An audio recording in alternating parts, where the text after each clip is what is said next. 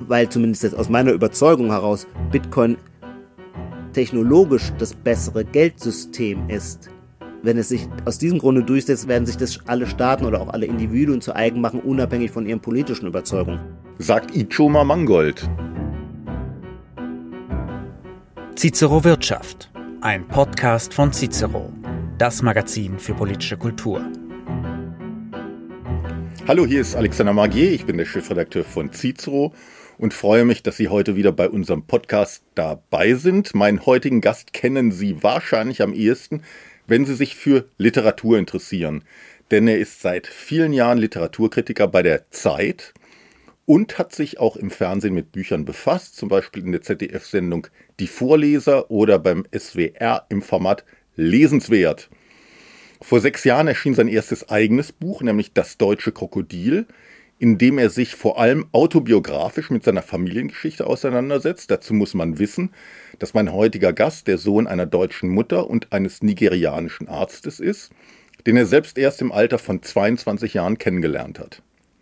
Jetzt ist gerade sein zweites Buch erschienen. Es heißt Die Orange Pille und handelt nicht von Arzneimitteln oder Drogen, sondern von einer Digitalwährung, genauer gesagt dem Bitcoin dass ein professioneller Literaturkenner sich mit Bitcoin beschäftigt und auch noch ein Buch darüber schreibt, klingt erstmal seltsam, aber es ist eben keine trockene Abhandlung zur Geldpolitik, sondern vor allem ein Erfahrungsbericht und zwar durchaus enthusiastisch. Warum das so ist, was Bitcoins überhaupt sind und warum sie als rein digitale Währung staatliche Institutionen wie insbesondere Zentralbanken herausfordern, Darüber möchte ich mit ihm sprechen. Herzlich willkommen, Ichoma Mangold. Hallo, ich grüße Sie, Herr Magier. Wir können uns duzen. Ich glaube, das müssen wir nicht verstecken. Wir kennen uns so. schon länger und deswegen äh, machen wir einen Disclaimer. Es ist mir eine Freude. Schön, dass du da bist, Ichoma. Ichoma, die orange Pille. Das ist erstmal ein seltsamer Titel für ein Buch, das sich mit Zahlungsmitteln auseinandersetzt. Was ist das für eine Pille und welche Wirkung wird ihr zugeschrieben? Ähm, naja, das ist eine gewisse ein popkulturelles Meme. Wir kennen äh, aus dem Film Matrix, da wird der Held Neo vor die Wahl gestellt, ob er die blaue oder die rote Pille schluckt. Und bei der einen Pille, ich verwechsel immer die Farben, wird er weiterhin in der simulierten Wirklichkeit glücklich dahin dämmern. Schluckt er die andere Pille, werden, öffnen sich ihm die Augen und er sieht die eigentlichen Zusammenhänge. Nun ist Orange die Farbe von Bitcoin und also hat man diese, haben die Bitcoiner dieses Meme gewissermaßen weiterentwickelt und haben daraus die orange Pille gemacht. Das meint, wer die orangene Pille schluckt, sich also mit Bitcoin auseinandersetzt, in den sogenannten Kaninchenbau einsteigt, dem öffnen sich die Augen über die Fragilität und Funktionsuntüchtigkeit unserer alten Geldordnung. Und zwar dient Bitcoin, ist da genau wie so eine Fehleranalyse durch den Bitcoin die Schwächen ähm, äh, unseres alten Fiat-Geldes, wie Bitcoiner sagen, erkennen. Jetzt könnte ich schon ausholen und sagen, was ist Fiat-Geld? Das, äh, weißt du, das Schlimme ist, wenn man einmal Blut geleckt hat mit dem Bitcoin, dann übernimmt man natürlich auch so ein ganz spezifisches Vokabular. Es sind sagen, das hat mir auch Spaß gemacht. Es sind jedenfalls keine Unternehmensanleihen des gleichnamigen Autoherstellers, sondern es ist Geld, das einfach geschaffen wird, genau. aus dem Nichts geschaffen. Genau. Schon fast ein religiöser Akt. Fast ein religiöser Akt. Wir kennen es aus der Schöpfungsgeschichte. Fiat lux sprach Gott, es werde Licht. Und dieses es werde, lateinisch fiat, eine creatio ex nihilo, das ist tatsächlich der Status unseres Geldes. Das muss man sich auch immer klar vor Augen führen. Zentralbanken und Geschäftsbanken schöpfen das Geld gewissermaßen aus dem Nichts. Das war früher anders als äh, die Währungen noch ans Gold gebunden war. Da musste es immer eine Mengenkorrespondenz, wenn man so möchte, zwischen dem eigentlichen hinterlegten Wert, dem Gold und den sich im Umlauf befindlichen Banknoten geben. Das ist heute nicht mehr der Fall. Deswegen haben die Zentralbanken und durch sie die Staaten eben eine enorme geldpolitische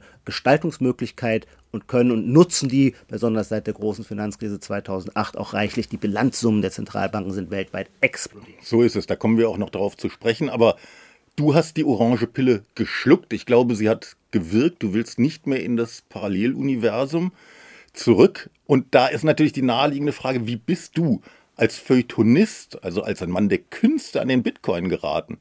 Ich, ich weiß, dass du dich schon immer für viele Sachen auch außerhalb des Literatur- Kosmos interessiert hast, zum Beispiel für Wein, daher kennen wir uns übrigens auch. Aber eine Digitalwährung, da traut man die Expertise doch eher wahrscheinlich den Kollegen aus der Wirtschaftsredaktion zu. Also wie ist deine ja. deine Geschichte mit ja, dem Bitcoin? Die hat mich selber nicht weniger überrascht, als sie dich überrascht. Ähm, normalerweise oder in meinem bisherigen Leben habe ich mich in der Tat nie für irgendetwas Technologisches interessiert. Für ökonomische Fragen habe ich mich tatsächlich schon seit dem Studium immer ein bisschen interessiert, weil ich aus irgendeinem Grund für mein Milieu, also so äh, Feuilletonisten, ein außerordentlich liberales, marktfreundliches Weltbild habe. Aber technologische Dinge waren wirklich das allerletzte, was mich interessierte. Der Bitcoin ist in erster Linie natürlich erstmal eine technologische Innovation, die man dann nutzt als Geld und daher kommt dann die ökonomische Dimension hinein. Warum hat die mich fasziniert? Es begann tatsächlich in der Pandemie, ging ja allen so, plötzlich hatte man so große neue Zeiträume. Man war im Lockdown und konnte Netflix schauen oder man hat sich einen neuen spannenden Gegenstand ausgesucht. Ja, da stieß ich auf den Bitcoin und hatte erstmal Abwehrreflexe, weil ich schon den Ausdruck Bitcoin, das erschien mir so ein vulgäres Wort zu sein. Weil aber alle dann darüber sprachen, fand ich, bin ich es mir schuldig, meine Ablehnung zumindest begründen zu können. Und dafür muss man zumindest erstmal wissen, was es ist. Und meine Erfahrung ist es, und ich kann sie bei vielen beobachten, so wie man anfängt, sich diese Frage ernsthaft zu stellen und nach einer Antwort zu suchen, kann man schnell, kann man sehr schnell so fasziniert sein, dass man gar nicht mehr aufhört äh, mit seiner Wissensneugier der Punkt, der glaube ich dann bei mir, der ich vom Haus aus ja, Literaturwissenschaft und Philosoph bin oder Philosophie studiert habe, ich glaube, der eine Punkt, der bei mir so eine philosophische Seite ins Schwingen gebracht hatte, war, als äh, mir klar geworden ist, ach so, äh, Bitcoin äh, ist digitale Knappheit und insofern die Antwort auf ein Phänomen, das quasi die Realität des Internets bestimmt. Das Internet ist eine Kopiermaschine. Das ist toll, weil wir das Internet nutzen als Informationsmedium und Information, Wissen generell lebt von der Vervielfältigung. Wenn ich dir mein Buch schicke elektronisch, dann hast du es, ich habe es aber auch. Das ist aber nicht zum Nachteil äh, dieses Buches, sondern zu seinem Vorteil. Zwei Menschen äh, dieses Wissen. Allenfalls zum Nachteil des Verlags. Allenfalls zum Nachteil des Verlags und das ist schon die super Brücke hin zum Geld. Was passiert denn, wenn man versucht, im Internet ein Geld zu schaffen nach diesem Prinzip? Naja, Geld, das sich verdoppelt, indem ich es verschicke, halbiert sich in seinem Wert. Kurzum, im Internet kann man keine Knappheit garantieren und ein glaubwürdiges Knappheitsversprechen ist aus meiner Perspektive ähm, das Wichtigste für eine stabile, für ein funktionierendes Geld. Bitcoin hat dieses Problem gelöst. Das ist im Übrigen ein, ein Problem der Informatik. Ich will da nicht ausschweifen, das ist jetzt recht anspruchsvoll, man nennt das das Problem der byzantinischen Generale. Wie kann man in einem verteilten Netzwerk einen Konsens herstellen? Und erst als das möglich wurde, und das hat eine, die mythische Gründerfigur ähm, äh, des Bitcoin, Satoshi Nakamoto, wir wissen nicht, ob es ein Mann ist oder eine Frau oder ein Kollektiv, ein Pseudonym, der hat um das Jahr 2008, 2009 ich würde sagen, auch als Reaktion auf die große Finanzkrise. Er hat dieses Problem gelöst und seither gibt es ein dezentrales, nativ digitales Geld, ähm, das sich an keinerlei nationalen äh, Grenzen mehr, wie sagt man, stoppen lässt, ähm, das also genauso weltumspannend ist wie das Internet selbst und äh, in dem eben Knappheit ermöglicht oder garantiert ist. Im Bitcoin sogar in strenger Weise, weil in sein Code ist gewissermaßen die Geldpolitik einprogrammiert. Es wird nie mehr als 21 Millionen Bitcoin geben. Unsere Fiat-Währungen, nur zum Vergleich, die wachsen jedes Jahr im Durchschnitt, im historischen Durchschnitt der letzten 100 Jahre um 8 bis 9 Prozent, sind also von der Idee her inflationär, während der Bitcoin disinflationär ist.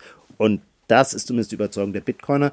Ein Geld mit einer glaubwürdigen Knappheitsversprechen ist ein hartes Geld ist Sound Money und wird deswegen in seinem Wert gegenüber allen anderen Gütern zunehmen. Ich gestehe, dass ich mich vor ein paar Jahren selbst mit dem Thema Bitcoin beschäftigt habe und eigentlich auch vorhatte, welche zu kaufen. Aber irgendwie hat mich dieses ganze Prozedere dann doch abgeschreckt. das war damals aber auch noch sehr schwierig. Das kann sein, aber ich habe auch vor allem nicht das Prinzip dieser Digitalwährung richtig durchschaut. Und, ja. und irgendwie ist mir das bis heute nicht gelungen. Also mit der Lektüre deines Buches fällt es mir durchaus leichter. Aber kurzum, ich habe es dann sein lassen, in Bitcoin zu investieren. Deswegen trotzdem vielleicht nochmal ganz kurz zurück zu den Basics, denn ich kann mir vorstellen, dass viele Zuhörerinnen und Zuhörer auch nicht so richtig Bescheid wissen bei dem Thema. Also nochmal ganz deutlich, was ist der Bitcoin und wie kam dieser Bitcoin in die Welt? Mhm. Mhm. Mit welchem Teil der Frage soll ich beginnen? Ich bin mir nicht sicher, was didaktisch besser ist. Vielleicht wie er in die Welt kam. Genau, das ist tatsächlich sehr viel zugänglicher und dadurch wird es auch anschaulicher, weil das ist natürlich eine richtige Narration, sogar eine wirklich sehr erstaunliche. Ich habe sie ja schon angedeutet. Ich gehe aber noch mal etwas weiter zurück, ähm, um das geistige Umfeld, wenn man so will, aus dem der Bitcoin entstanden ist, fassbar zu machen. Es gibt die Cypherpunk-Bewegung. Die soll man nicht, darf man nicht verwechseln mit der Cyberpunk-Bewegung, auch wenn die beide etwas teilen, nämlich ihr Interesse für Computer, fürs Internet, für das Netz. Die Cypherpunk-Bewegung, Cypher Englisch Chiffre, Verschlüsselung, ist eine Bewegung, die bereits in den späten 80er, frühen 90er Jahren in Kalifornien, wen überrascht ist, in Kalifornien entstanden ist. Das waren Leute, die waren keine Kulturpessimisten, deswegen, die freuten sich aufs Internet, die freuten sich auf das Netz, zu sagen, die freuten sich darauf, ist zu wenig gesagt, die sahen darin eine der großen Transformation. Und denen war klar, über kurz oder lang, also im Zeitpunkt war denen klar, als ich noch nicht mal eine E-Mail-Adresse hatte, dass das Internet die ganze Welt transformieren und revolutionieren wird. Und das sahen sie auch mit Wohlgefallen. Sie sahen allerdings auch die Gefahren. Sie waren wie es an der Westküste Amerikas ja nicht unüblich ist, Anarchisten, Libertäre. Sie waren äh, sehr staatskritisch und ihnen war klar, dass man mit dem Internet ein Instrument der Überwachung auch geschaffen hat. Ein Instrument der Freiheit, aber eben auch der Überwachung durch Konzerne und durch Staaten. Also, weil sie aber in dieses Neuland unbedingt aufbrechen wollten, sagten sie, wir müssen mit den Mitteln der Technologie uns gegen die Gefahren dieser Technologie wappnen und ihre Antwort war Kryptographie. Deswegen die Cypherpunks. Kryptographie meint, wir verschlüsseln unsere Aktivitäten im Netz in einer Weise, dass wir keine digitalen Spuren hinterlassen und nicht downgetrackt werden können. Und die eine Antwort aus diesem Gedanken ist dann entstanden eben das Tor-Netzwerk, vulgo das Darknet. Gleichzeitig sagten sich die Cypherpunks, aber das alleine reicht noch nicht, denn wenn alles unsere ganzen Lebensvollzüge und sozialen Interaktionen sich im Digitalen abspielen, dann werden wir auch ganz, werden wir ständig Bezahlakte haben. Und auch diese Bezahlakte müssen in einer Weise funktionieren, dass sie nicht archivierbar sind, weil sonst werden wir ja zu gläsernen Bürgern, wo das Gesundheitsministerium jederzeit überprüfen kann, dass Herr Magier äh, letzte Woche wirklich zu viel Altwhisky gekauft hat und das sieht man ja nicht gerne. Und deswegen war klar, man braucht auch ein digitales Geld und dieses Problem zu lösen ist aber aus ähm, programmatisch-informationellen Gründen, Stichwort, ich sagte es schon, äh, Problem der byzantinischen Generäle, wahnsinnig schwierig.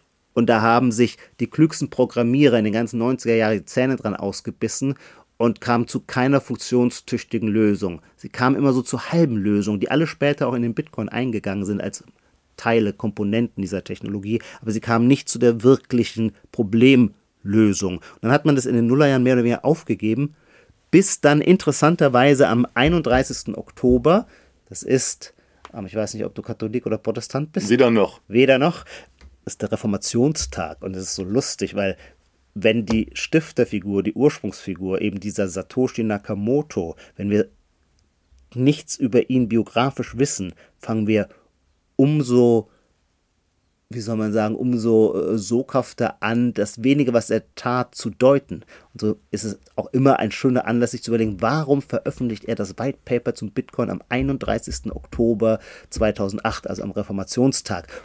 Bitcoin ist, darüber werden wir nachher bestimmt noch reden, ist ein dezentrales Geld. Es gibt keine zentrale Machtinstanz. Insofern könnte man sagen, ach so, er hat sich bewusst gewissermaßen in diese Tradition eingereiht, wo Luther gegen Rom als die zentrale Organisationsgewalt des katholischen Glaubens oder der katholischen Welt aufbegehrt hat. Und so begehrt das dezentrale Bitcoin-Geld äh, auf gegen die zentralistische Macht der Geschäftsbanken und Zentralbanken. Also der hat gewissermaßen sein White Paper an die Eingangspforte der Zentralbank so genagelt. Richtig, absolut, genau. Und dann fängt er an, Bitcoin basiert, das hat er entwickelt, wenn man so möchte, auf der Blockchain-Technologie. Das heißt, alle zehn, etwa alle zehn Minuten wird ein neuer Block erzeugt, der die Transaktionen, die in diesem Zeitraum angefallen sind, zusammenfasst. Das ist praktisch das Kassenbuch von Bitcoin. Das ist der so wichtige will. Ausdruck, das ist das Kassenbuch äh, von Bitcoin. Und das ist eine entscheidende Frage. Jetzt bleibe ich kurz noch kurz bei der Entstehungsgeschichte. Den ersten Block hat Satoshi Nakamoto im Januar 2009 gemeint und man kann in einen solchen Block aus reiner Spielerei auch irgendeine Referenz ein, äh, hineinkopieren. Er hat die Titelseite der London Times äh, von diesem Tag hineinkopiert und deren Titelschlagzeile lautete: äh, Schatzkanzler ist dabei, äh, das zweite Bailout der Banken durchzuführen. Das heißt, Bitcoin war unmissverständlich durch seine Gründerfigur eine Antwort auf die Finanzkrise. Was war aus dieser Perspektive die Finanzkrise? Naja, die Finanzkrise war das Ergebnis von einer schlechten Geldpolitik, einer Politik des billigen Geldes. Jeder konnte gewissermaßen Kredite aufnehmen, um Häuser zu kaufen, weil man sich darauf verließ, dass die Immobilienpreise steigen. Als das irgendwann nicht mehr der Fall war, zerfiel alles wie ein, Kassen, wie ein Kartenhaus. Und dann passierte das, wo, was immer passiert in diesem Fiat-Geldsystem. Wenn es zu Finanzcrashs kommt, springt die Zentralbank, springen die Staaten ein und hauen die Banken heraus. Warum? Weil sie too big to fail sind, weil das System es nicht zu, nicht ertragen kann. Es würde dann alles zusammenbrechen. Die Banken müssen gerettet werden. Viel interessanter ist aber nicht, warum müssen sie gerettet werden, sondern warum können sie gerettet werden. Und das finde ich so schön. Sie können nur deswegen gerettet werden, weil es sich ausschließlich um Fiat-Geld handelt. Wäre gewissermaßen das Geld goldgedeckt, könnte keine Zentralbank Lehman Brothers retten, denn dann müssten sie erstmal, keine Ahnung, nach Afrika in den Kongo gehen und Gold schürfen. Woher sollen sie es nehmen, wenn nicht stehlen? Aber unser Banksystem basiert auf Fiat-Geld, unser Giralgeld ist reines Fiat-Geld. Das heißt, die Zentralbank kann gewissermaßen in ihre Datenbank mit einem Klick eines Computers eine neue Summe reinstellen. Die können einfach Geld drucken. Ne? Können, genau, so sagt man zu Recht, sie können einfach Geld drucken. Jetzt zur Technologie, weil das auch wieder gerade die passende Brücke ist, wenn ich sage, die Datenbank. Unser Geld heute, wir sprechen auch von Giralgeld, ist einfach nur der Eintrag in einer Datenbank. Historisch ist es interessant, die zwei Wurzeln, aus denen Geld entstanden ist, in den Blick zu nehmen. Es gibt im Grunde zwei Formen von Geld. Die ursprünglichste und älteste ist tatsächlich auch nichts anderes als der Eintrag in eine Datenbank. Damals hieß die Datenbank Tontafel. So entstand die Schrift. Im Zweistromland bei den Sumeren entstand die Schrift nicht um schöne Liebesromane zu schreiben, sondern um Besitzverhältnisse zu festzuhalten. Große Errungenschaft konnte man vermerken, dem König gehören 1500 Rinder oder so. Oder ich schulde, Person X schulde Person Y diesen oder jenen Gegendienst. Das waren Schuldverschreibungen, die irgendwo notiert worden sind. Das ist erstmal ein enormer technologischer oder kulturevolutionärer Fortschritt. Er hat aber ein Problem, man muss dem vertrauen, der diese Tontafeln pflegt. Also die Schriftgelehrten oder die Beamten, die über Schrift verfügen, die über Kenntnis der Schrift verfügen, da muss man vertrauen, dass die nicht schummeln. Dass die eine Tontafel einfach zerbrechen, eine andere ja. durch eine andere ersetzen. Deswegen gibt es ein anderes Prinzip, das historisch aber etwas später, gemeinhin sagt man, Münzgeld auf Goldbasis, auf Basis von Edelmetall ist in Europa zumindest bei den Lydern entstanden, ähm, aus kleinasiatischen Küste um 700 vor Christus. Edelmetall, Gold oder Silber hat den großen Vorteil, dass man niemandem vertrauen muss. wie, wie heute auch beim Bargeld muss man auch nicht vertrauen. Beim Scheck muss man vertrauen, dass der Scheck gedeckt ist. Beim Bargeld ist das Geschäft unmittelbar gesettelt. Und das hat eine enorme soziale Kraft, eine, eine soziale Dynamik zu entfalten. Denn wenn ein Geschäft sofort gesettelt ist, und man kein Vertrauen investieren muss, dann kann man plötzlich, das, darauf hat der Soziologe und Philosoph Georg Simmel hingewiesen, dann sind erstmals Geschäfte mit Fremden möglich. Vorher konnte man im Grunde immer nur in der eigenen Stammesgesellschaft handeln, wo die äh, Schuldverschreibungen erinnert wurden oder notiert waren. Und glaubhaft waren. Und glaubhaft ja. waren. Wenn man einen Händler aus dem Morgenland gewissermaßen mit Gold bezahlt, dann ist in dem Moment, wo die Ware gegen das Gold getauscht wird, ist das Geschäft gesettelt und beide Seiten können Win-Win äh, zu sich nach Hause kehren und müssen sich nie wieder sehen. So. Bitcoin versucht auf interessante Weise beides zu kombinieren. Es will Bargeld sein. Warum? Naja, die äh, Cypherpunks hatten natürlich, ist logisch, äh, extrem hohe Privacy-Vorstellung. Privacy war für sie ein ga ganz zentraler Welt Wert. Noch heute wissen viele Liberale, wie der FDP-Politiker Scheffler, der sagt, zitiert auch immer gerne diesen Satz, Bargeld ist geprägte Freiheit. Bargeld ist eine Art, zu bezahlen, ein Bezahlsystem, das nicht überwachbar ist. Und dieses Moment äh, wollte Satoshi retten ins Internet. Nur, das Internet ist ja logischerweise nichts Analoges. Im Internet gibt es nur Informationen. Eigentlich gibt es nur Tontafeln im Internet. Und diese beiden Welten zusammenzuführen, das ist im Grunde die intellektuelle Errungenschaft, die äh, Satoshi Nakamoto gelungen ist. Und zwar in der Form, und hier kann ich jetzt nicht ins Detail gehen, weil es hier dann doch sehr komplex wird, eines Kassenbuchs, eines aber verteilten Ledgers, einer verteilten Datenbank. Das heißt, jeder, der möchte, kann an diesem Bitcoin-Netzwerk teilnehmen, kann Einsicht nehmen über seinen Computer in dieses Kassenbuch. Und jetzt ist nur die Frage, wie stellt man sicher, und das ist das Problem, wie stellt man sicher, dass alle Transaktionen, die darin aufgenommen werden, von allen gebilligt, geprüft und als richtig erkannt werden und keiner schummelt.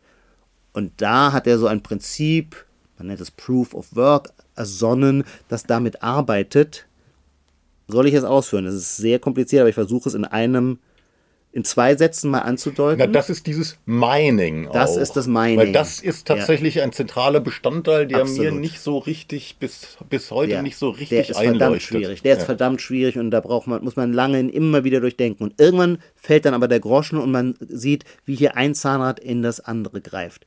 Die Idee ist eigentlich die, wir, alles ist, beim Bitcoin ist alles Spieltheorie. Es arbeitet alles mit so Anreizsystemen. Die Idee ist die, wir können alle unsere Transaktionen, ich überweise dir ein Bitcoin, das schreibe ich ins Netz, schicke es ins Netz, dann gehört dir der Bitcoin, du hast dich, das ist äh, das Kryptografische daran, ähm, du hast dir kry- kryptografisch selber gewissermaßen so eine Art PIN-Nummer ersch- erzeugt, die dich legitimiert dann, dass das deine Bitcoins sind, beziehungsweise ich, dass die, die ich an dich geschickt habe, vorher die meinen waren. Dadurch sind sie beglaubigt. Jetzt muss es aber diesem Kassenbuch, und das ist die Blockchain, hinzugefügt werden. Und da sagt Satoshi Nakamoto, jeder kann jetzt Miner sein. Jeder kann gewissermaßen die Transaktion der letzten zehn Minuten zu einem Block zusammenfassen und er wird dann als offizieller Block anerkannt, wenn er an einer Art Lotterie teilgenommen hat, die er gewinnt. Um an dieser Lotterie teilzunehmen, wie das immer ist bei Lotterien, muss man erstmal Geld ausgeben. In dem Fall nämlich, und das ist der geniale Clou, Energie. Die einzige Realweltressource im digitalen Bereich ist Energie, nämlich die Rechenleistung der Computer. Also ist Bitcoin gewissermaßen eine große Lotterie, wo man äh, sogenannte Hashes, also man, man versucht eine, die richtige Zahl äh, zu gewinnen durch Rechenleistung, die kann man nur durch Raten gewinnen. Und je mehr Rechenleistung man investiert, desto mehr Lose hat man gezogen und desto höher ist die Wahrscheinlichkeit, dass man einen Treffer landet. Wenn man den Treffer gelandet hat, hat man gewonnen und darf den nächsten Block meinen. Und dann wird man belohnt mit Bitcoins.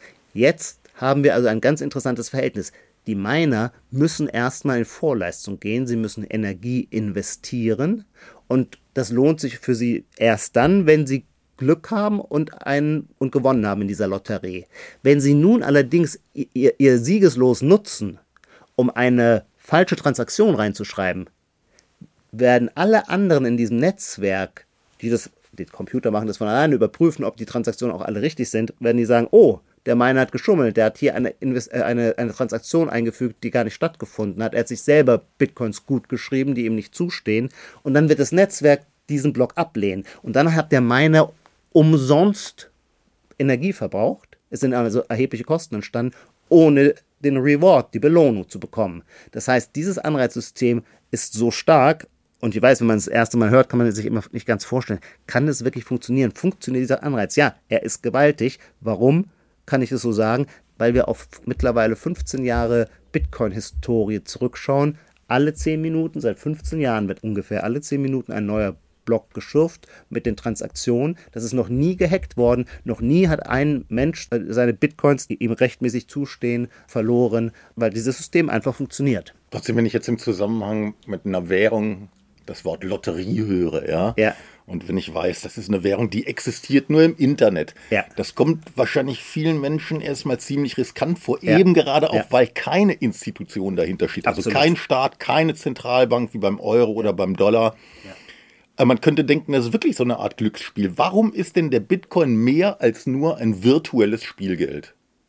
Weil er, ich habe es im Grunde die Antwort schon ein bisschen gegeben, Ja. weil er reale Energie verbraucht. Und das macht ihn, unterscheidet ihn ja auch von der Fiat-Währung. Man kann Bitcoin nicht aus dem Nichts erzeugen. Es kann keiner hergehen und sagen, ich schreibe da in diese Datenbank 500 neue Bitcoins rein. Nein, an Bitcoins kann man nur kommen, wenn man reale physikalische Energie verbraucht hat. Das ist die Analogie Für die Leistung der Computer, die man Genau. dafür braucht. Exakt. Daher kommt ja der Vorwurf, der berechtigte Vorwurf der starken, des, des starken Energieverbrauchs von Bitcoin. Das ist übrigens die schöne Analogie zu Gold. Bitcoin, würde ich sagen, ist gebaut worden in Analogie zum Gold. Auch beim Gold resultiert sein Wert aus seiner physikalischen Knappheit. Deswegen sagt man auch schürfen. Also Genau. Werden geschürft. Genau. Und beim Gold leuchtet es einem sofort ein, dass wenn, wenn ich dir eine Goldmünze gebe, dann weißt du, hinter dieser Goldmünze stand Energieverbrauch. Da musste ein Bagger, wir kennen die Bilder von einer Gold, äh, wie sagt man, Gold, Grube, nee, nicht Goldgrube, wie sagt Goldmine. Goldmine von einer Goldmine. Da musste ein Bagger tief ins Erdreich hineingegangen sein. Da wurde Energie und Zeit verbraucht. Äh, und das ist genau beim Bitcoin, weiß man auch, für jeden Bitcoin wurde nachweislich, das lässt sich ja alles in der Open, diese Technologie, diese Datenbank der Open Source, alles äh, äh, nachverfolgen. Hier wurde nachweislich Energie und Zeit verbraucht. Und ähm, das macht diesen Bitcoin, von dem man erst denkt, er sei was ganz ätherisch Digitales, eigentlich zu was extrem Physikalischem. Aber wenn ich dich richtig verstanden habe, ist Bitcoin ja viel mehr als nur eine digitale Währung, sondern fast kann man sagen eine Art Weltanschauung oder, oder, oder eine Philosophie. Jetzt wird oft jeder Quatsch als Philosophie äh, hochgejubelt, aber es ist, es ist wirklich, also ja, eine Weltanschauung ist es auf jeden Fall. Was unterscheidet überzeugte Bitcoiner denn von gewöhnlichen Finanzspekulanten?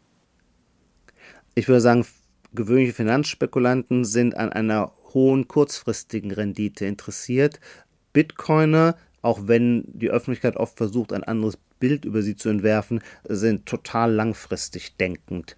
Aber natürlich wollen sie, dass der, der Bitcoin kann nur funktionieren, wenn sein Knappheitsversprechen auch in einer Wertsteigerung resultiert gar keine Frage. Aber das soll nicht das schnelle Geld von heute auf morgen sein, sondern Bitcoiner sind auf, auf Ewigkeiten gewisser in ihrem Denken angelegt. Sie halten dieses System für so sicher, dass es der Punkt ist, die scheinbar so stabile, mit staatlicher Macht ausgestatteten Fiat-Währungen, die haben ja historisch, egal wo man hinschaut, sehr kurze Lebenserwartungen, äh, weil jede Fiat-Währung am Ende zu ihrem natürlichen Wert zusammensinkt und der ist null. Das ist völlig, völlig logisch. Das berühmteste Beispiel war John Law, der die Finanzen äh, des französischen Königs im 18. Jahrhundert retten sollte und er kam auf die glorreiche Erfindung, Papiergeld auszugeben. Und, das, und diese Illusion hat auch erstmal, ich dann möchte ich mich historisch jetzt nicht festlegen, wie lange, aber fünf, sechs, sieben Jahre geklappt, bis man feststellte, ach nee, die Geldmenge nimmt immer mehr zu, nimmt immer mehr zu. Es gibt ja eigentlich gar keine Deckung. Dieses Schicksal machen sie alle durch.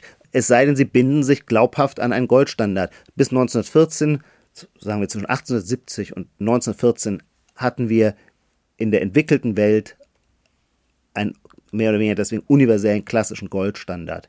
Dann kommt der Erste Weltkrieg der Finanzbedarf der Staaten steigt plötzlich ins Unermessliche und es ist klar, mit seriöser Fiskalpolitik kann man den Krieg nicht finanzieren, dann müsste man den Bürgern zu viele Steuern abverlangen, also entkoppelt man äh, haben alle Länder ihre, alle beteiligten Kriegsparteien ihre Währung äh, vom Gold entkoppelt. Und die Folge sind dann die gewaltigen Hyperinflationen, die interessanterweise dann erst nach dem Krieg in Deutschland bekanntermaßen 1923, Österreich, Ungarn genauso schlimm, ähm, äh, äh, sich durchsetzen. Das ist eigentlich ein ganz normaler Lebensrhythmus von Fiat-Währungen. Wir kehrten dann nach dem Zweiten Weltkrieg ja nochmal an eine zumindest indirekte Goldbindung zurück mit dem System von Bretton Woods. Der Dollar wurde ans Gold gebunden und die anderen Währungen haben sich ihrerseits in die Dollarbindung begeben. Und das hielt wiederum auch nur bis zum nächsten Krieg. In diesem Fall war es der Vietnamkrieg und 1971 war Richard Nixon klar, dass sowohl, man sagt immer Guns and Butter, also sowohl die Sozialpolitik von, äh, von Johnson angeregt, als auch der Krieg in, der, in Vietnam lässt sich äh, so nicht weiter finanzieren. Und man wusste vorher auch schon nicht wirklich, ob das alles Absolut. hinterlegt ist mit, mit Gold ne? oder ob das nur eine Behauptung ist. Alexander, auch hier wieder die technologische Überlegenheit äh, von Bitcoin, in dem Fall gegenüber Gold.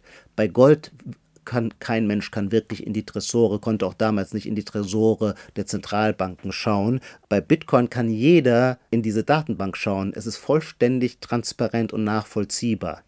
Das ist der eine Vorteil von Bitcoin gegenüber Gold. Der andere Vorteil, Gold ist nicht sehr transportfähig und in einer globalen mobilen Welt ist das natürlich ein ganz hoher Wert. Man will möglichst mit Lichtgeschwindigkeit von Berlin jemanden in Singapur bezahlen können viel Glück, nimm mal deinen Goldbarren und geh zum Flughafen. Wird schon auch irgendwie gehen, ist aber ein bisschen mühselig und wenn du das, das Gespräch mit dem Zoll möchtest, musst du bitte aufnehmen und mir später vorspielen. All das ist mit Bitcoin einfach eine im Grunde das angemessene Geld für, für die Welt im Internetzeitalter. Jetzt haben ja Staaten und Zentralbanken naturgemäß kein Interesse an einer Währung, die ihrem Zugriff vollkommen entzogen ist. Das ist ja ähnlich wie die katholische Kirche mit den genau. lutherschen Thesen. Besteht denn für den Staat überhaupt eine Möglichkeit, regulatorisch einzugreifen oder den Bitcoin am Ende gar zu verbieten? Erster Teil der Frage ja, zweiter Teil ist Einschätzungsfrage. Ich würde sagen, nein. Ich glaube, jeder, der sich für Bitcoin Bitcoin kennenlernt und fasziniert ist und, und dann überlegt, ob er Bitcoin, und man sagt immer Bitcoin, aber war die Untereinheit, Bitcoin kostet im Moment, keine Ahnung, 27.000 Euro. Also man kauft ja nicht einfach einen Bitcoin, sonst wäre ja die Investitionsschwelle wahnsinnig hoch. Die Untereinheit heißt Satoshis, also das, was sonst Cent oder Pfennig bei der alten D-Mark war. Nach dem Vornamen des angeblichen. Genau, ganz genau. Ähm, also jeder, der seine ersten Satoshis kauft, plagt sich natürlich mit genau dieser Frage herum. Ist es nicht total riskant? Ich habe zwar jetzt begriffen, wie Bitcoin funktioniert und dass es kein Scam ist, dass es kein Betrug ist, aber wenn die Staaten mögen es nicht, diese Wettbewerbs-, diese Konkurrenzwährung, was, wenn sie es verbieten? Ich glaube, sie können es nicht verbieten. Jedenfalls, sie können es nicht verbieten. Sie können versuchen, es regulatorisch einzugrenzen. Auch das möglicherweise zum Schaden dann äh, der Währung darüber müsste man noch nachdenken. Warum können sie es nicht verbieten? Naja, das ist eben der Zauber und das hat mich, darüber hatte ich vorher, bevor ich mit Bitcoin in Berührung kam, auch nie so richtig nachgedacht. Aber der Zauber der Dezentralität ist schon was Tolles. Ein dezentrales Netzwerk zeichnet sich ja dadurch aus, dass es keine zentrale Entscheidungsinstanz gibt. Wenn es keine zentrale Entscheidungsinstanz gibt, sind tatsächlich Staaten vollkommen hilflos, um dagegen vorzugehen. Der Staat braucht gewissermaßen eine ladungsfähige Anschrift wenn der Staat die Deutsche Bank verbieten will, weil sie so viel, oder die Credit Suisse verbieten will, weil sie so viele, so viel Dreck am Stecken hat, ist es sehr einfach. Da weiß man, wo der Staatsanwalt in Zürich, wie heißt der schöne Platz, Promenadenplatz oder? Paradeplatz. Paradeplatz, Paradeplatz. äh, und äh, dann kann man den äh, CEO, der ja äh, öffentlich bekannt ist, kann man den verhaften und dann ist die, kann man die äh, Credit Suisse schließen. So, man hat jetzt einen anderen Weg gewählt, aber äh, auch, auch, auch gut. Das ist beim dezentralen Netzwerk nicht möglich. Es gibt keine Adresse, es gibt keinen Chef. Es gibt auch keine Marketingabteilung. Also alles, der ganze Erfolg von Bitcoin ist einfach nur Mund-zu-Mund-Propaganda. Bitcoiner vergleiche ich es immer gerne mit diesem äh, Bild aus der griechischen Mythologie mit, mit der Hydra. Äh, wenn man der äh, einen Kopf abschlägt, dann wachsen ihr gleich fünf neue nach. Und so ist es auch, wenn man in einem äh, dezentralen Netzwerk kann man nie alle beteiligten Nodes, alle Knotenpunkte gleichzeitig lahmlegen. Es sei denn, man würde das Internet als Ganzes und zwar weltweit. Also wir bräuchten einen, einen kompletten politischen Konsens und dann könnte auch niemand mehr sonst das Internet nutzen. Das ist extrem unwahrscheinlich. Was möglich ist, ist sind regulative Eingriffe und wir haben einen spektakulären erlebt. Da war ich schon gewissermaßen dabei, da habe ich hautnah miterlebt. Das war im Mai 2021. Damals war die absolute Mehrheit des Bitcoin-Mining fand in China statt. Warum? Weil die so billigen, weil subventionierten Strom hatten. Kohlestrom. Kohlestrom, genau. Das waren, glaube ich, über 65 Prozent des Bitcoin-Minings äh, da in China. Und China, die Kommunistische Partei Chinas als autokratische Kontroll- Partei, äh, der war natürlich so ein Freiheitsgeld wie äh, Bitcoin ein Dorn im Auge. Und sie hat vorher auch immer schon vieles unternommen und dann irgendwann ein, das Donnerwort gesprochen, gesagt, Bitcoin-Meinung wird verboten. Es wurde dann auch umgesetzt. Also überall, wo man wusste, dass diese Mining-Industrien, das sind mittlerweile große Industrien, festsaßen, wurden die Mining-Geräte konfisziert und so weiter. Und tatsächlich ging die Hashrate, Hashrate ist die Rechenleistungskraft, die in dieses, was ich vorhin erzählt, in diese Lotterien, dieses Zahlenraten, dieses stupides Zahlenraten einfließt, die ging gewaltig zurück, aber schon sechs Wochen später, trotzdem gab es auch mit viel weniger äh, Rechenleistung, wurden weiterhin Blöcke gemeint, die sind dann nur nicht ganz so sicher. Aber schon sechs Wochen später hatte man die alte Hashrate wieder erreicht. Nur nicht mehr in China, sondern diesmal vor allem in den USA und in Südamerika. Das heißt, hier hat sich in geradezu bilderbuchhafter Weise die Unverwundbarkeit eines dezentralen äh, Netzwerks erwiesen. Im Übrigen wurde die Hashrate, die Energie, dadurch, die ins Bitcoin Mining ging, dadurch automatisch grüner, weil du hast es gerade gesagt, das Bitcoin Mining in China war subventionierter Kohlestrom, in den USA und in Lateinamerika, vor allem Vulkane und thermische Energie, ist es sehr, sehr viel grüner. Wir sind mittlerweile bei etwa 60 Prozent grüner Energie beim Bitcoin Mining. Ich finde es interessant, und das hat ja schon gerade, ist das angeklungen, dass du in deinem Buch auch die politischen Aspekte der Bitcoin-Szene beschreibst. Und demnach sind deutsche Bitcoiner eher links, ja. in Amerika dagegen eher, ja. eher rechts. Ich glaube, alle eint sozusagen der Zug zum Liberalen, teilweise ja. zum Libertären. Woher kommt das und passt, passt dieses Rechts-Links-Schema überhaupt zum Bitcoin? Ja, das ist eine tiefe, tiefsinnige Frage und äh, ich habe auch immer viel darüber nachgedacht. Wie soll ich sagen, ich glaube, meine Antwort variiert auch immer so von Monat zu Monat. Im Moment tendiere ich eher dazu zu sagen, in erster Linie ist es erstmal eine Technologie und wie alle Technologien insofern auch neutral. Also wenn der Bitcoin sich tatsächlich in umfassenderer Weise durchsetzt, dann wird er das tun, so wie sich die Elektrifizierung der Länder durchgesetzt hat. Äh, darin ist vielleicht ein schöner Spruch von Lenin, Kommunismus ist Sowjetmacht plus Elektrifizierung. So, die Elektrifizierung war weder kapitalistisch noch kommunistisch, sondern ein technologischer Zivilisationsfortschritt, den sich jedes politische System zu eigen macht. Weil zumindest jetzt aus meiner Überzeugung heraus Bitcoin technologisch das bessere Geldsystem ist. Wenn es sich aus diesem Grunde durchsetzt, werden sich das alle Staaten oder auch alle Individuen zu eigen machen, unabhängig von ihren politischen Überzeugungen. Trotzdem so, und jetzt kommt wieder eine große Einschränkung. Trotzdem würde ich schon auch sagen, ist dieser Idee eines dezentralen Geldes, du hast es gerade ja auch selber schon angedeutet, ein bestimmter liberal bis libertärer Freiheitsbegriff inhärent. Es ist gar keine Frage, dieses neue Geld ist eine Konkurrenz zur, äh, zum alten, von Staaten gedeckten Geld und damit auch eine Depotenzierung staatlicher Handlungsmacht. Das ist gar keine Frage. Und äh, die Depotenzierung staatlicher Handlungsmacht oder seine Einschränkung, würde ich eher sagen, die nehmen liberale Herzen freudiger auf als tendenziell linke Überzeugungsmenschen, die an die segensreiche Wirkung staatlicher Intervention glauben. Bitcoin wird, wenn es so erfolgreich ist, wie ich es vermute oder wie ich, worauf ich setze, kann natürlich die Weltgeschichte ist offen, kann auch völlig anders ausgehen, dann wird der geldpolitische Handlungsspielraum der Staaten schrumpfen. Übrigens nicht in einer noch nie dagewesenen Weise, denn wir haben eben schon über den klassischen Goldstandard gesprochen. Beim klassischen Goldstandard bis 1914 hatten die Staaten dieses Instrument der Geldpolitik auch nicht äh, frei zur Hand. Das heißt, wir kehren eigentlich äh, zu einem Zustand zurück, den wir schon mal hatten und den ich deswegen auch nicht als ein Angriff auf Staatlichkeit erlebe, sondern nur als einen Fortschritt in der Form der Gewaltenteilung.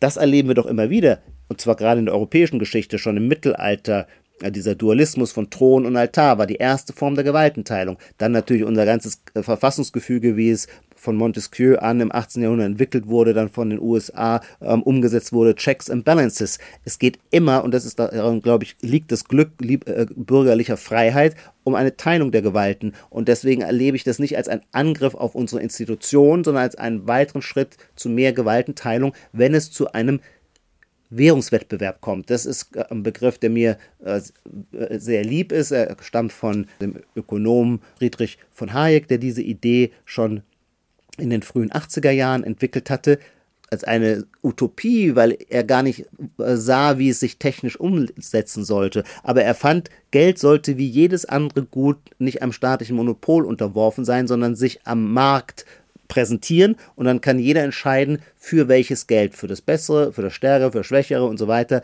er sich entscheidet. Nur in den damaligen technologischen Möglichkeiten wär, war ein solcher äh, Wettbewerb gar nicht möglich und jetzt kommt quasi aufgrund naja, des, des technischen Fortschritts kommt jetzt diese neue Geldtechnologie und ermöglicht erstmals das, was Hayek sich unter einem Wettbewerb der Währungen, unter einer äh, De-Entnationalisierung des Geldes, auch das der Titel eines Hayek-Buches, vorgestellt hat. Aber grundsätzlich kann man schon sagen, das schreibst du auch in deinem Buch ausdrücklich, dass die meisten Bitcoiner doch sehr skeptisch sind gegenüber staatlichen Institutionen. Und du schreibst auch, das ja. gilt, das, das würde auch für dich selbst gelten. Ja du hättest in den vergangenen Jahren das Vertrauen in den Staat und in seine Einrichtungen ein Stück weit verloren. Woran Für meine das? Verhältnisse. Ich hatte immer ein großes Institutionenvertrauen.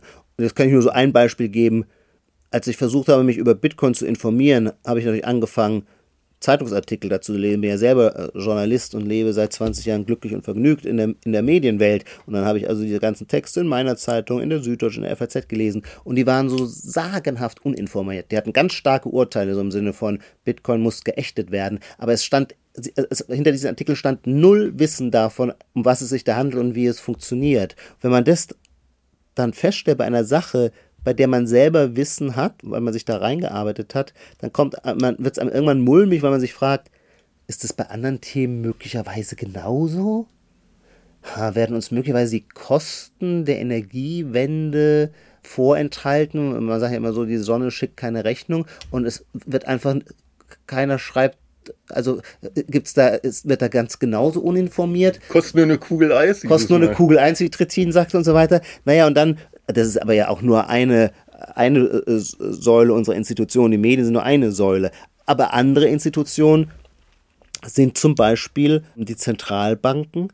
Allein, dass ein Kanzler an die Öffentlichkeit tritt und stolz verkündet, stolz vom Doppelwumms spricht, als sei das Ausdruck seiner Handlungsfülle und eines Vermögens, aber es ist das Gegenteil, es ist Schuldenaufnahme. Der Doppelwumms ist Schuldenaufnahme. Allein die Tatsache, dass wir unsere zusätzliche Verschuldung um, zur Verbesserung unserer Verteilungsfähigkeit, was ich sehr unterstütze, Sondervermögen nennen. Ich meine, das ist doch Orwellhaft. Ich finde es äh, scheue mich sonst vor allzu populistischer Rede, aber äh, Schuldenaufnahme Sondervermögen zu nennen. Und alle Medien machen sich, oder fast alle Medien machen sich dieses Wording auch noch völlig äh, unkritisch zu eigen.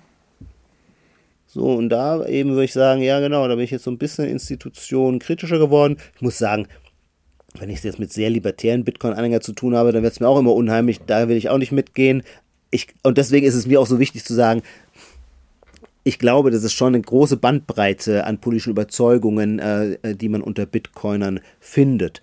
Und natürlich gibt es bei jeder neuen Innovation, mit der die Vorstellung einer Transformation verknüpft ist, gibt es dann besondere hitzige Gemüter, die gewissermaßen die Wirkung dieser neuen Innovation absolut totalisieren. Also es gibt im Bitcoin Space schon auch immer den Satz, fix the money, fix the world. Dahinter ist die Vorstellung, dass viele unserer Probleme, namentlich die der sozialen äh, Gerechtigkeit, also der Ungleichverteilung von Vermögenswerten, eben etwas mit diesem Geldsystem zu tun hat, was ich auch komplett unterschreibe. Darüber finde ich, können wir noch oder sollten wir auch noch reden. Aber diese Vorstellung, dass Bitcoin gewissermaßen die Lösung für jedes Problem ist, also am Ende ist auch noch der Sex besser und Bitcoin Standard, da bin ich dann eben doch ein Anti-Absolutist. Also als skeptischer Liberaler glaube ich natürlich nicht an Totalrezepte oder Totallösungen.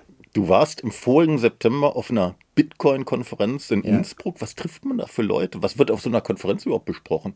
Vielleicht ist das, was die Leute so zu Bitcoin zieht, es ist ein kollektives lernendes System. Unendlich viele kluge Köpfe verteilt über die ganze, ganze Welt sind von Bitcoin fasziniert und fügen etwas diesem Netzwerk hinzu, was sie können, was ihre Kompetenz ist. Ganz buchstäblich bei der Weiterentwicklung des Codes. Die besten Informatiker machen das ehrenamtlich, weil sie so fasziniert sind. Aber es gibt nicht nur die informationelle Seite, es gibt genauso die ökonomische Seite.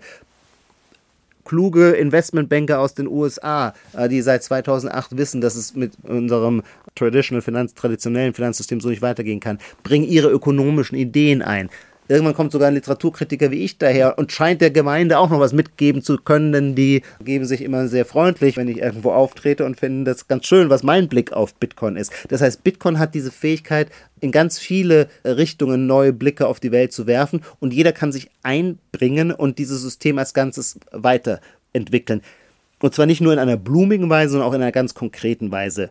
Die Blockchain als die Basistechnologie ist quasi die, Protokollebene, so wie das Internet die, eine Protokollebene ist, auf der du dann ganz viele neue Anwendungen aufbauen kannst. Das Internet selber auf Protokollebene ist dezentral. Du kannst dann komplett zentralisierte Anwendungen bauen. Die nennen wir dann Plattformökonomie, ist dann hier Twitter oder da Facebook. Das ist das gleiche auch beim Bitcoin.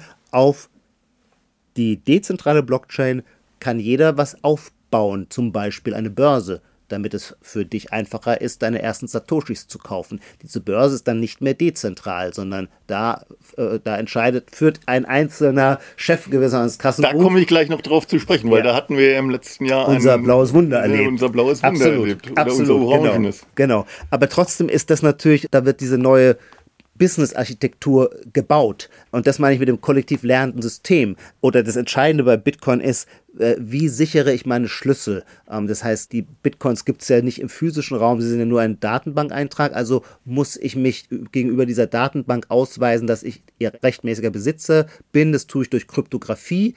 Dafür brauche ich quasi so eine Art PIN und die muss ich für mich verwalten. Auch da gibt es eine ganze Industrie, Sicherheitsindustrie, die das immer Convenience is King immer benutzerfreundlicher macht, damit auch jeder Mensch auf der Straße sich nicht überfordert fühlt und weiß, mit diesem Instrument kann ich diese, kann ich meine Bitcoins unproblematisch und einfach äh, in Eigenverantwortung halten. Da habe ich dann aber schon wieder diesen diesen Intermediator, den ich eigentlich ja nicht haben will. Ne? Ja. Eigentlich geht's, ja- ist Ja. es ja ein Peer-to-Peer-System. Und wenn Ja. ich dann schon wieder jemanden brauche, praktisch einen Dienstleister, Aha, Das ist aber ein Dienstleister, der ein technisches Tool herstellt. Und das dieses technische Tool im Übrigen in der Regel Open Source herstellt, sodass sämtliche, ich natürlich nicht, in der, insofern vertraue ich dem kollektiv lernenden System, sämtliche kritischen Informatiker aus dem Bitcoin-Space schauen sich diese verschiedenen Tools der verschiedenen Firmen, meinetwegen den Nano S von Ledger, manche sind auch nicht Open Source, ich weiß es nicht, ob Nano Ledger äh, Open Source ist, die schauen sich das an und sagen, ja, hier ist kein Bug drin, das funktioniert.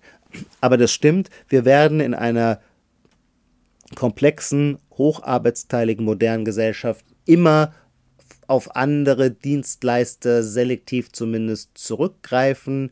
Ähm, das scheint mir völlig unvermeidlich. Ich verstehe auch nicht äh, den Bitcoin-Code zu lesen, den kann ich nicht lesen. Ich kann dir was über ihn erzählen, wie er seiner Idee nach funktioniert, was er erreichen will, aber das kann ich dir nur erzählen, weil mir das Informatiker, die ihn lesen können, erzählen. Die übersetzen das für mich in Normalsprache. Dieses Moment und auch das ist, könntest du zu Recht dann sagen, ist eher ein Moment der Zentralisierung, weil es dann eben zentral einige Bescheidwisser gibt, auf die man angewiesen ist. Ja, aber äh, die Bescheidwisser gewissermaßen sind, äh, das System ist offen für jeden. Jeder kann da, der die Kompetenz hat, äh, in den Code reinschauen und sagen, was da passiert. das blaue Wunder, das du gerade genannt hast, das war im vorigen November, als nämlich ziemlich spektakulär das Unternehmen FTX kollabiert ist, eine Kryptowährungsbörse, keine Kryptowährung selbst. Das Ja. ist ein wichtiger Unterschied, den, glaube ich, damals schon viele nicht verstanden haben. Und deren Gründer, nämlich dieser Sam Bankman Fried, mh, gerade mal Anfang 30, Eine Romanfigur. der hat jedenfalls als erfolgreicher Unternehmer, wie gesagt, mit Anfang 30, äh, unter anderem den, den damaligen US-Präsidentschaftskandidaten Joe Biden mit mehr als 5 Millionen Dollar im Wahlkampf. Milliarden oder Millionen? Millionen. Millionen. Ja, ja, ja, Ja, nee, ja. Milliarden geht nicht. Ja, ja. Was hatte denn diese FTX-Pleite für Auswirkungen auf die Bitcoin-Szene? Erstmal natürlich Preisauswirkungen, äh, weil das System von alle, alle Kryptowährungen äh, äh, waren daraufhin so erschüttert, dass sie in den Keller gingen. Dann ähm, natürlich Reputationsverluste und dann aber auch die Chance zu einer großen Aufklärungskampagne. Denn was so wichtig war, der, den, den Leuten oder der Bevölkerung, der Öffentlichkeit klarzumachen war, der Bitcoin ist durch die Pleite von FTX als solcher nicht kompromittiert worden. Der ist nicht gehackt worden oder sonst etwas. Was passiert ist, ist wo, etwas, wovor Bitcoiner immer warnen.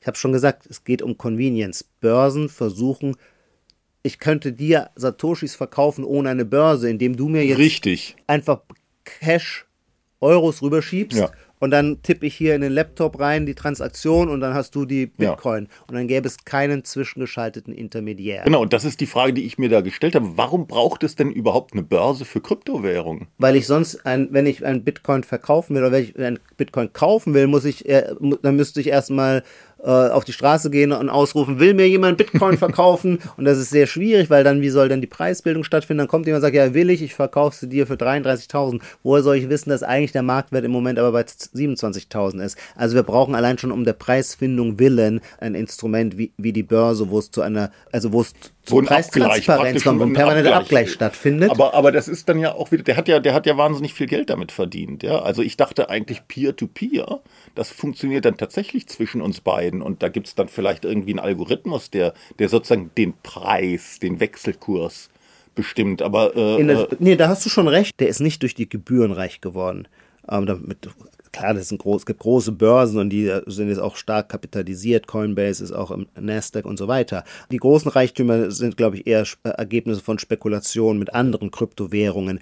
Äh, nur zu, zum Vergleich, ich will jetzt nichts Falsches sagen, aber wenn du, keine Ahnung, für 10.000 Euro Bitcoins transferierst, das heißt, das wechselt immer je nachdem, äh, wie hoch der Andrang ist. Alles bei Bitcoin ist Nachfrage, Angebot geregelt.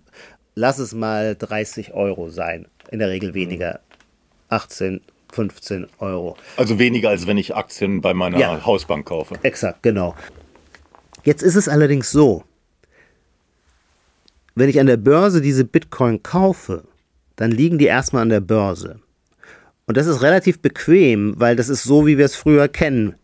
Meine Aktien in meinem Deutsche Bankdepot, die liegen auch dann, die Bank verwaltet die. Ich habe einen PIN für mein Online-Banking und wenn ich die PIN-Nummer eingebe, kann ich meine Aktie wieder verkaufen. Vor allem aber, wenn ich meine PIN verliere, vergesse, dann sind meine Aktien nicht weg, weil dann muss ich nur zur Bank gehen und zeige meinen Reisepass und dann wissen die, ach ja, Sie sind Herr Mangold, wir schicken Ihnen eine neue PIN, weil es ist zentral. Die Bank verwaltet diese Datenbank, die kann alles darin machen. Das hat einen Entlastungs-, ich delegiere Verantwortung an die Bank, was sehr entlastend ist. Und genau so ist es erstmal auch, wenn ich über eine Börse äh, Bitcoins kaufe, dann liegen die bei der Börse wo ich ein Konto habe, das genau wie mein altes Deutsche Bankkonto funktioniert. Und jetzt ist der nächste Schritt und erst dann beginnt die Eigenverantwortung und die totale persönliche Verfügung über mein Eigentum. Der nächste Schritt ist zu sagen, ich ziehe sie von der Börse runter auf mein eigenes Cold Wallet nennt man das. Das ist ein kleines technisches Device, das, ver, äh, das verwaltet gewissermaßen die, den kryptografischen Schlüssel und dann sind die Bitcoins nicht mehr auf der Börse, sondern ich habe sie selber. Dann muss, bin ich aber auch selber auf Gedeih und Verderb darauf angewiesen, dass ich diese Schlüssel, das ist eine Ziffernfolge, die man in, äh, in 24 Wörter übersetzen kann, dass ich diese Wörter nicht verliere. Es gibt ja dieses irre Beispiel von diesem frühen Bitcoiner, ja. der hat irgendwie für wenig Geld ja damals relativ viel Bitcoins gekauft, die ja. dann einen Wert hatten von, ich glaube, du schreibst es 500 Millionen, das kann man sich überhaupt nicht vorstellen, ja. hat aber den Code verloren. Genau, und zwar warum? Naja, der war selbst ein früher Miner, der hat aber wie viel, die frühen Miner, die haben das, da, eine lange Zeit hatte Bitcoin ja gar keinen Wert, das heißt, das haben so äh, Informatik-Freaks gemacht, weil sie die Idee so interessant fanden und als sie dann die Lust daran verloren haben, haben sie das auch gar nicht weiter bedacht und der hatte halt seine kryptografischen Schlüssel, diesen simplen Code, auf einer Festplatte seines PCs. Und dann war dieser PC irgendwann so alt, dass er ihn entsorgt hat. Und zu dem Zeitpunkt hat er überhaupt nicht mehr an Bitcoin gedacht. Und erst Jahre später liest er in der Zeitung, Bitcoin ist jetzt, keine Ahnung, äh, 5000 äh, Euro werden. Er denkt sich, oh nein, oh nein, wo sind meine Schlüssel, oh nein. Und dann hat er halt wahnsinnig viel Geld ausgegeben, ähm, um diese Mülldeponie zu überzeugen, dass er sie komplett durchsuchen kann, ähm, ist aber nicht mehr, hat diese Festplatte nicht mehr gefunden. Ja, das ist irgendwie tragisch zu wissen. Ich wäre, ich wäre ja. fast Milliardär, ähm, hab's aber die ganze Zeit nicht gewusst. Ja. Was macht das? Was macht das wohl mit ja, einem, ja. habe ich mich gefragt. Absolut. Und es führt halt auch nochmal wirklich klar vor Augen, dass es wirklich dezentral ist. Ja. Wenn du deine, deinen kryptografischen Schlüssel verlierst, dann gibt es niemand, dann sind die für immer irreversibel verloren und vorbei. Das ist ja auch so interessant. Satoshi Nakamoto, diese mythische Stifterfigur, ist aus vielerlei Hinsicht so interessant. Der hat sich nach etwa zwei Jahren zurückgezogen aus dem Projekt. Bis dahin hat er in Chatgruppen und über E-Mail-Listen mit anderen Mitstreitern, haben die immer diskutiert über dieses System, was, noch man, was man wie verbessern sollte und so weiter. Und nach zwei Jahren teilte den anderen mit, ich glaube, das Netzwerk ist jetzt stabil genug, es braucht meine Hilfe nicht mehr, es kann auf eigenen Beinen stehen. Das war, äh, war 2011 der Fall und zog sich zurück und von ihm war nie wieder irgendwas gehört. In diesen zwei Jahren hat Satoshi Nakamoto aber eine Million Bitcoin gemeint. Und weil das ja alles Open Source ist, wir jede Transaktion seit 2009 nachverfolgen können, wissen wir, er hat nie einen dieser Bitcoins bewegt. Er hat nie einen verkauft. Er hätte zwischenzeitlich der, einer der zehn reichsten Männer, Menschen der Welt sein können, äh, wenn er seine äh, äh, Bitcoin verkauft hätte. Glaubst du, das ist eine Figur, die es wirklich gibt? Irgendein Magazin hatte den mal identifiziert, falsch identifiziert, ganz mhm. offensichtlich. Irgendein Mathematiker ja, in Kalifornien. Völlig, der, hieß, der hieß genauso ja, eben. Genau. Äh, äh, Sakoshi Nakamoto. Ist das letztlich ein Mysterium oder glaubst du, dass das wirklich, dass, dass es diese Person gibt? Also es muss hat? eine Wesenheit, eine mhm. Sprach fähige und programmierfähige Wesenheit gegeben haben, sonst wäre das White Paper und die Software vom Himmel gefallen. Oder als KI, als künstliche Intelligenz, aber die war ja, damals, damals, noch nicht, so, weit noch nicht so weit. Hm. Ja. Nee, nee, auf jeden Fall. Und dann, man kann tausend Theorien. Ist der vielleicht in der Zwischenzeit einfach gestorben? Ist es ein Mann, ist es eine Frau, ist es ein Kollektiv? Keine Ahnung. Es gab frühe Mitstreiter, die berühmte Programmierer waren, wo die Öffentlichkeit sagte, vielleicht waren die einer von denen Satoshi, die haben es aber immer abgelehnt, haben gesagt, nein, waren wir nicht, haben natürlich auch äh, vorgelegt, wie sie sich mit Satoshi Nakamoto per E-Mail ausgetauscht haben, aber auch das könnte man natürlich fingieren, quasi ein Selbstgespräch fingieren. So ein bisschen wie Phantomas in, in, den, in den Louis de Funès-Filmen. Zum Schluss noch ein paar ganz praktische Fragen. Ja. Was muss ich tun, um in Bitcoins zu investieren. Ist das kompliziert? Ist das zeitaufwendig? Brauche ich da irgendeine bestimmte, eine bestimmte App, eine bestimmte Software? Nee, Ähm, äh, nee, man muss sich tatsächlich einfach bei einer Börse anmelden, um Satoshis zu kaufen. Ich empfehle keine der großen internationalen, sondern eine deutsche Börse, wie zum Beispiel Börse Stuttgart, weil da habe ich im Zweifelsfall einen äh, äh, deutschen Support, da habe ich eine Telefonnummer, wo ich anrufen kann. Also Zur Not doch. kann ich sogar noch nach Stuttgart fahren und an die Tür donnern. Das ähm, braucht es also doch noch, ja. Ja, ja, ja, ja, absolut. Und dann ist es halt, finde ich, schon auch wichtig, den zweiten Schritt zu gehen, zu sagen, ich kaufe mir ein Cold Wallet, kostet vielleicht so, keine Ahnung, 120 Euro. Was ist das für ein Gegenstand? Das kann man sich wie so ein USB-Stick okay. vorstellen und den schließt man an den Computer, aber der ist unhackbar. Es kann dann niemand, der deinen Computer gehackt hat, auf diesen Stick mhm. zugreifen, um aus ihm den geheimen Code herauszu. Also das Einzige, der, dieser USB-Stick hat einen kleinen digitalen Bildschirm, wo dieser Code angezeigt wird. Jetzt wäre es denkbar, dass deine Wohnung so von, also wie sagt man da, dass der Geheimdienst an verwandt die Decke ist, verwandt ja. ist und eine Kamera angebracht hat und diese Kamera kann diesen Code auf diese, ja, ja das wäre eine, ja. eine sogenannte Angriffsvektor, der noch denkbar ist, aber sonst, äh, man kann, man kann diese Schlüssel auch auf seinem iPhone ver, äh, verwalten, aber ein iPhone ist hackbar. Ja, und ähm, das, wenn du ähm, mehr als äh, Satoshis für mehr als äh, 1000 Euro hast, dann äh, willst du auf dir keine Sicherheitslücke gönnen. Aber das Wichtigste, glaube ich, ist, dass man sich innerlich eines klar macht. Und das, jetzt habe ich so euphorisch gesprochen über den Bitcoin, aber das ist eine absolut neue Anlageklasse. Die gibt es seit 15 Jahren. Eindeutig sagen, wir wissen, dass sie technologisch funktioniert. Ob sie ihren Wert behält, hat aber nichts mit ihrem technologischen Funktionieren zu tun, sondern das ist erstmal nur ein Angebot am Markt. Und ob der Markt darauf eingeht, ich glaube ja, weil man sich große Vorteile äh, damit einkauft. Ich glaube, immer mehr Leute äh, werden äh, äh den Wert von Bitcoin erkennen und den äh, Bitcoin dann kaufen. Es kann aber natürlich wie mit tollen äh, Neuerungen, die können auch erstmal ungenutzt versanden. Der, Erfindung des Automobils gab es beides. Da gab es den Verbrennungsmotor und den Elektromotor vor 120 Jahren bereits. Und die Geschichte hatte sich damals, ich weiß nicht warum, für den Verbrenner entschieden. Äh, die tolle Erfindung des Elektromotors kam halt nicht zum Einsatz. Sieht jetzt 120 Jahre später wieder anders aus. Ein solches Schicksal kann dem Bitcoin blühen. Was ihm jetzt schon blüht, das kann auch gar nicht anders sein, er ist extrem volatil. Und das sind wir sonst nicht gewöhnt. Bitcoin kann ganz schnell mal innerhalb von drei, vier Wochen 70 Prozent seines Wertes verlieren. Das kennen wir so eigentlich aus keiner anderen Anlageklasse, es sei es die Credit Suisse oder die Silicon Valley Bank. Da haben wir das jetzt auch nachvollziehen dürfen. Das heißt, das muss man aushalten, das muss man sich vorher klar machen. Wie kann man das aushalten? Naja, nur indem man äh, langfristig bereit ist, darauf einzusteigen. Das hatte ich vorhin schon mal angedeutet. Es macht überhaupt gar keinen Sinn, wenn jemand plötzlich elektrisiert und euphorisiert ist und denkt, ach wie toll, und er steigt jetzt gerade wieder im Kurs. Das ist ja immer das, äh, das Jammerspiel. Die Medien berichten immer dann, wenn der Bitcoin-Kurs crasht oder wenn er steigt. Und wenn er steigt, kriegen alle FOMO, also Fear of Missing Out, und dann springen sie auf und kaufen wie alle. Also es gilt aber nicht nur für, es gilt auch an der Börse. Die Leute kaufen immer, wenn es teuer ist und verkaufen, wenn es billig ist. Weil das entspricht unserer äh, Gier-Panik-Reaktion. Aktion. Aber trotzdem kannst du ja auch damit spekulieren. Du kannst die Leute ja nicht davon abhalten nee. zu spekulieren. Wie ist das denn dann, wenn ich, ich jetzt nur unsere Zuhörer davor warnen. Unsere Zuhörer würde ich sagen, wenn ihr einen kleinen C in dieses Wasser strecken wollt, ja, aber macht es wirklich nur unter der Voraussetzung, dass ihr bereits seit vier Jahren an diesem Investment, ob es jetzt 100 Euro gegengerechnet oder 1000 sind, vier Jahre daran festzuhalten. Denn das ist die historische Erfahrung. Nach spätestens vier Jahren ist die Wertentwicklung von Bitcoin jeweils ganz, ganz gewaltig. Wie ist denn das steuerlich? Also wenn ich jetzt, wenn ich jetzt Spekulationsgewinne mit dem Bitcoin mache, der Staat hat ja davon nichts gewusst. Ist ja alles kryptografiert. Absolut. Muss ich darauf Steuern zahlen? Ja.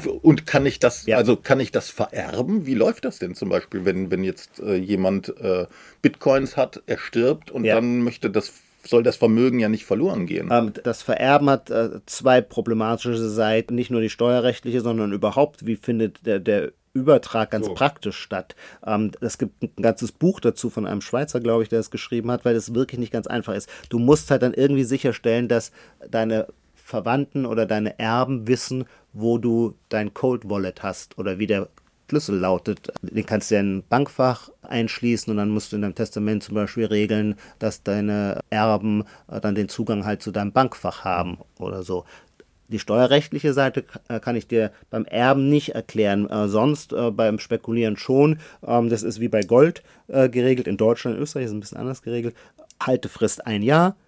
Unter einem Jahr Spekulationsgewinne werden zu dem, äh, zum Satz deines Einkommenssteuersatzes äh, versteuert, länger als ein Jahr steuerfrei. Da ich unseren Zuhörern ja schon Steuerfrei, gesagt nicht habe, kapitalertragssteuerpflichtig? nee, Okay. Gold auch nicht.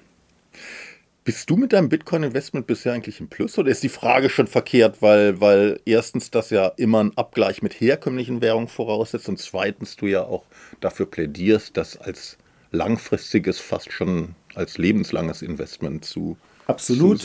Trotzdem finde ich die Frage berechtigt, weil ich finde, dass wir in Deutschland immer zu wenig über Ge- Geld reden und es ist auch Quatsch, über sowas zu reden und dann diese Frage vornehmen unter den Tisch fallen zu lassen. Aber ich war sehr lange während des Schreibens dieses, dieses Buches immer unter Wasser. Warum? Naja, weil ich natürlich der gleichen Psychologie gefolgt bin. Ich wurde auf Bitcoin aufmerksam und habe meine ersten Satoshis gekauft, als er gerade ein damaliges äh, All-Time-High von 65.000 äh, Euro hat. Ich habe nicht, nee, äh, Quatsch, Entschuldigung, etwas später habe ich gekauft. Sage ich gerne, schreibe ich gleich auch im Buch. Ich habe nicht bei 65 gekauft, sondern bei 50.000. Und zwar rund, nicht hochkommen zu 65.000, sondern runtergehen von runtergehen. 65.000. Nichts ins fallende Messer greifen, sagen die alten Anleger. Ja, genau. Aber es gibt natürlich für jede Reaktion immer eine Börsenweisheit. Und dann passiert was Interessantes. Ich habe das Buch geschrieben im Bewusstsein, weil der Kurs stürzte dann bis 30.000, stieg dann wieder hoch auf 67.000 und stürzte dann wiederum, und das alles jetzt im Rahmen von drei Jahren, äh, wiederum bis FTX, haben wir gerade angesprochen, bis auf 16.000 runter. Diese ganzen Bewegungen habe ich immer mitgemacht und habe vor allem aber und darauf bin ich natürlich äh, heilfroh, auch dann, wenn es tief im Keller war, immer nachgekauft. Und das ist, glaube ich, ganz wichtig, weil das ist das beste Mittel, mit Volatilität umzugehen. Es gibt auch einen Begriff dafür, der heißt Dollar Cost Average. Das heißt, du richtest dir quasi einen Sparplan ein und kaufst jeden Monat für 100 Euro Bitcoin. Und wenn der Bitcoin-Kurs steigt, bekommst du nur sehr wenig Bitcoin, sehr wenige Satoshis für die 100 Euro, aber du freust dich, weil der Kurs steigt. Und wenn der Kurs fällt, fällt der Kurs zwar, aber du freust dich, weil du Bitcoin überraschend günstig wieder kaufen kannst. Bei mir ist es mittlerweile so, wir haben jetzt wieder eine Erholungsphase, wir waren zwischenzeitlich vor vier Wochen noch schon wieder bei 30.000 und bei 30.000 das ist so ungefähr, oder 31.000, 32.000, das ist ungefähr äh, mein, äh, wie sagt man, äh, Break-Even. Jetzt sind wir bei 26.000, also ich bin immer noch unter Wasser. Aber das stört mich überhaupt nicht. Ich muss auch sagen, ähm, je länger man sich mit Bitcoin äh, befasst, desto weniger beeindrucken einen äh, die, die Preisbewegung. Was willst du damit irgendwann anfangen? Ist das so eine Art, ist das vielleicht auch so eine Altersversicherung? Oder Also was, also was, also warum, was, was willst du mit deinem Bitcoin-Vermögen anfangen? Wartest du, bis es dann irgendwann vielleicht mal als ganz reguläres Zahlungsmittel Verwendung findet? Also bis du deine Currywurst in Satoshis kaufen kannst? Oder was hast du vor mit deinem Bitcoin-Vermögen? Alexander, das ist ja eine wirklich sehr philosophische Frage. Ich weiß gar nicht, wie ich antworte. Erstmal muss ich antworten, zu meinem Leidwesen habe ich keine Kinder, deswegen ist die Frage des Entsparens sehr viel dringender für mich. Okay, ich bin jetzt erst Anfang 50, aber gleichwohl sehr viel dringender, als wenn ich plausible Erben hätte. Weil dann muss man nicht entsparen, wenn man eh mit seinem Leben glücklich ist. Ich bin kein Mensch, der viel Geld ausgibt. Ich habe irgendwie das, was ich brauche, gebe Geld für Bücher aus, weil ich gerne lese und du hast schon erwähnt, für guten Wein. Aber das ist ja auch irgendwie überschaubar. Ich verdiene in bürgerlichem Maße gut. Also das heißt, ich verdiene mehr, als ich ausgebe. Insofern bleibt immer was zum Sparen übrig. Bin aber nicht jemand, der davon träumt, möglichst früh in Rente zu gehen. Das wäre ja ein wichtiger Anreiz zu sagen, ich, mir macht mein Beruf großen Spaß, also hoffe ich auch irgendwie bis zur Vollendung meines 67. Lebensjahres weiter bei der Zeit arbeiten zu dürfen. Kurzum, ähm, ich weiß jetzt auch nicht genau, wofür ich spare, aber ich würde auch sagen, dass ich bei Bitcoin investiert bin, ist auch eher so, weil, mich, weil, weil, weil, es mein Leben für mich selber so viel interessanter macht. Ich finde es so Spaß, so toll, Skin in the Game zu haben. Ich bin da so involviert. Ähm, sonst wäre ich nur so ein theoretischer Außenbetrachter. Nee, nee, ich habe mich zu dieser Sache, ich habe da wahnsinnig viel Lebenszeit äh, im Nachdenken investiert. Ich habe Geld investiert. Ich, äh, ähm, ich, verfolge es mit großem Interesse. Es ist, hat mir die Blicke in vieler Hinsicht geöffnet. Wenn Bitcoin irgendwann, ähm, und das kann schneller passieren, als man glaubt, 100.000 Euro wert ist, würde ich ja bei jedem anderen Investment sagen, ich glaube, time to cash out. Ich glaube nicht, dass ich bei Bitcoin äh, die Bitcoins verkaufe, nur weil sie mal 100.000 Euro wert sind. Ich wüsste nämlich schon als nächstes gar nicht mehr, was ich damit machen soll. Soll ich sie in amerikanische Staatsanleihen stecken? Diese Staatsanleihen, von deren Schicksal wir nicht wissen, weil wir im Moment noch nicht mal wissen, wie es mit der Debt Ceiling äh, weitergeht, Staatsanleihen von Staaten, die komplett in historisch noch nie dagewesener Weise überschuldet sind, soll das die Anlageform Nein, meines habe Vertrauens einen, sein? ich hab einen Tipp für dich. Du gehst da hinten, wo wir uns beim letzten Mal getroffen haben, ins Möwenpick Weinland, kaufst, kaufst teure französische Burgunder und Bordeaux und wir Absolut. trinken die gemeinsam. Da habe ich auch was davon gehabt. Ijoma, vielen Dank für dieses Gespräch. es war mir ein Vergnügen. Und auch Ihnen, liebe Zuhörerinnen und Zuhörer, herzlichen Dank für Ihr Interesse. Cicero Podcast finden Sie wie immer auf allen bekannten Podcast-Plattformen und natürlich auf cicero.de. Cicero Wirtschaft, ein Podcast von Cicero, das Magazin für politische Kultur.